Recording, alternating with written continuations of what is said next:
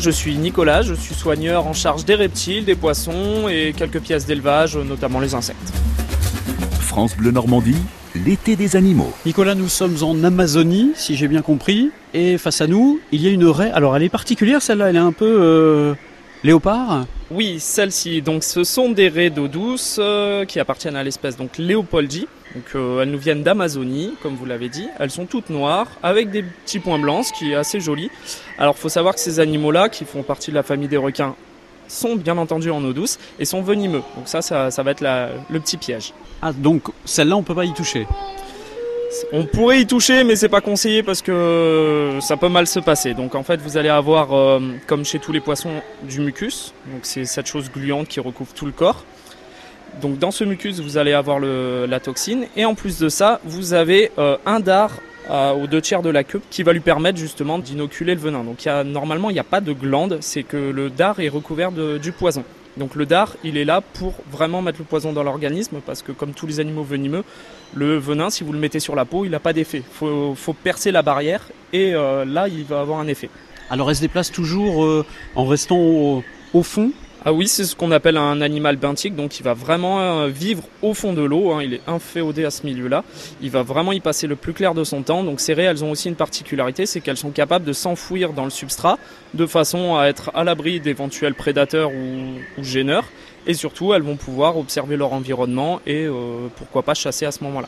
Alors elles ont une taille assez euh, importante? Alors on n'est pas forcément face aux plus grosses des raies ni les plus petites. hein. On va avoir des individus qui peuvent aller jusqu'à 60-80 cm de diamètre. hein. Ça fait des belles assiettes. Alors Euh, qu'est-ce qu'elles mangent? Qu'est-ce qu'elles mangent Alors euh, ce sont des animaux qui sont carnassiers, donc qui vont chasser dans le substrat des petits poissons, des invertébrés, crevettes, crabes, euh, des larves d'insectes, insectes adultes, etc. Au niveau de la méthode de chasse, l'animal il va un petit peu scanner son environnement, il va percevoir euh, les vibrations, tous les signaux qui vont lui permettre de dire que le repas est à proximité. Elle va se poser dessus un petit peu comme on mettrait une cloche à fromage au-dessus d'un camembert, ce qui fait que l'animal ne peut plus s'enfuir.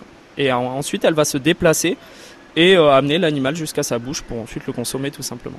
Et alors là on a euh, quelques spécimens, comment ça se reproduit? Alors le mode de reproduction il est assez intéressant puisqu'il va être assimilé à certaines espèces de requins, donc c'est ce qu'on appelle un mode de reproduction ovovivipare, donc l'accouplement il est assez brutal, le mâle avec sa bouche va mordre le- les bords de ce qu'on appelle le disque de la femelle pour la maintenir pendant qu'il va introduire l'un de ces euh, ce qu'on appelle des hémipénis.